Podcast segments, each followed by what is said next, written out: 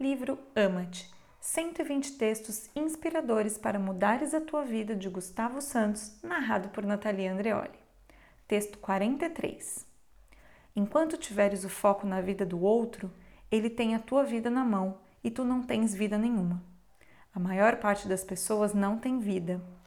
Doa aos outros por medo, achando que é por amor tantas oportunidades hipotecadas, tantas vontades dizimadas, tantos receios e dependências ao longo dos anos levam as pessoas a considerar os outros como a única réstia de esperança nas suas vidas. Logo, é a eles que as dedicam, queiram ou não, faça-lhe bem ou faça-lhes mal.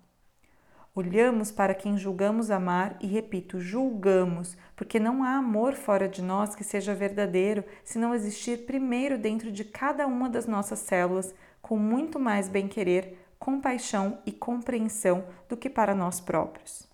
Se erram, são aceites, damos-lhes uma mão, o braço, o coração e a vida. Se acertam, por mínima que seja a vitória, tornam-se heróis, pessoas de outra dimensão, perfeitos na terra. Ao invés, quando erramos, culpamo-nos, atiramo-nos ao chão e repudiamo-nos. E quando acertamos, por mais dura e desafiante que tenha sido a conquista, não nos damos valor.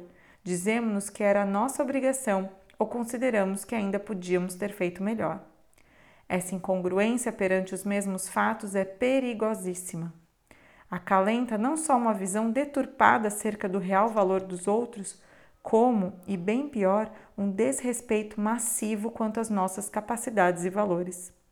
Mas é precisamente por nos tratarmos assim, por nos ignorarmos e subvalorizarmos, que preferimos olhar para fora, pois quando fazemos para dentro, tudo o que sentimos é dor ou nada de especial. Fomos formatados assim desde que nascemos. No entanto, convém afirmar que é possível transformar isto. Como? Através de um profundo olhar para dentro, do acesso à nossa história, ao que experienciamos e nos fizeram acreditar desde cedo. Quando essa visão for clara, o amor nasce, pois seremos capazes de aceitar cada limitação e enfrentar seja que medo for.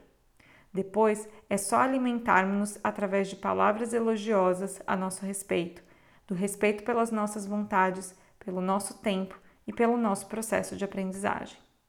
Não temos de ser como os outros, temos de ser como somos. E não nascemos para viver nas mãos de ninguém. Viemos ao mundo para lhe dar um cunho muito pessoal, nosso, que mais ninguém conseguirá dar. Enquanto isso não acontecer, aqueles para quem olhamos como mais que tudo têm-nos na mão, manipulam-nos a seu bel prazer e nem a nossa desgraça os fará olhar de forma diferente para nós. Somos nós que temos que fazê-lo. Ama-te.